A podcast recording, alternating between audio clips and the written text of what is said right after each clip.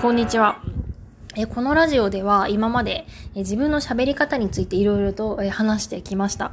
まあ、自分がもともとすごい喋りが苦手ということで、えー、少しでもこの喋りをうまくしたい、まあ、改善したいということでこのラジオを、え、始めて2ヶ月が、2ヶ月以上が経ちました。嬉しいことに。で、このラジオを始めてかなりこう喋る練習っていうのは、あの、できて上達はしてるんですよ。まあ、本当にこう1ミリでもこう、わかりやすい喋り方だったり、こう無駄のない喋り方を意識してやってるうちに、まあ、本当に最悪から抜け出せたかなというふうに思っています。なんですけれども、最近こう人と話したり、あとは過去の、過去に人から言われたことだったりをこう分析すると、自分は、えー、あまりにもこうリアクションが薄いなというふうに感じました。まあもともと性格的な面もあるんでしょうけれども、こう棒読み感が強いとか、感情が言葉に入ってないとか言われることはもうしょっちゅうありましたね。で自分自身は、あの、すごいこう嬉しいとか悲しいとか、感情の起伏はすごい激しいんですよ。なんですけれども、こう表現の仕方があまりにも下手なんですよね。だから、感情は全然、この自分の中に高まってる感情が全くこう、人に伝わらないということがしょっちゅうありました。で、今もちょっとこう悩んでます。まあ今まで、まあ自分のこういうリアクションの薄さで、まあ、いろんな人をこうちょっと不快な気持ちにさせているんじゃないかなんていうふうに今思い始めておりまして、まあ、それを改善しようかと思ってます。で、最近やってることなんですけど、最近というか今日からやってるんですけれども、まあ、感情を入れるに一番いい練習ということで、誰もが一回はやったことがあると思うんですけれども、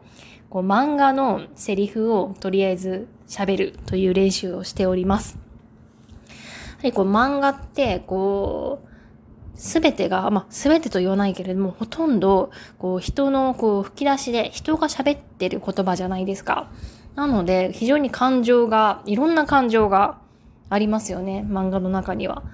え、悲しいとか嬉しいとか叫んだり、えー、か、あのー、泣いたり。まあ、そういった感情を、えー、私がそのセリフを読むことによって、えー、感情を出す練習をする、まあ、喋り方の練習をするっていうんで、ちょっと始めています。で、まあ、漫画なんですけれども、まあ、今すごいこう、流行っている、まあ、鬼滅の刃でやっています。まあ、これはですね、あのー、なぜかというと、まあ、偶然、あの、手元にあったっていうのもあるんですけれども、こうバトルシーンがすごい多いんですね。こう、戦う、えー、叫ぶとかが多くて、でなんかこう感情の変化もすごく多いんですよね。えー、喜怒哀楽がすごい激しい漫画だと思ってます。なんで、こう、いろんな感情をこう表す、えー、表してるなというふうに思っています。まあ、特に自分に欠けている感情が、テンションを上げている喋り方が、えー、感情の喋りができないということなんですね。なので、この漫画はもう本当に最適だなというふうに思ってます。で、先ほどちょっと一回録音をしてみました。のね、こう、バトルシーンですね。バトルシーンとか、あと、鬼滅の刃は過去の、えー、回想シーンみたいなのがあるんですね。まあ、そこはなんか悲しい回想シーンなんですけれども、そこはもう悲しく、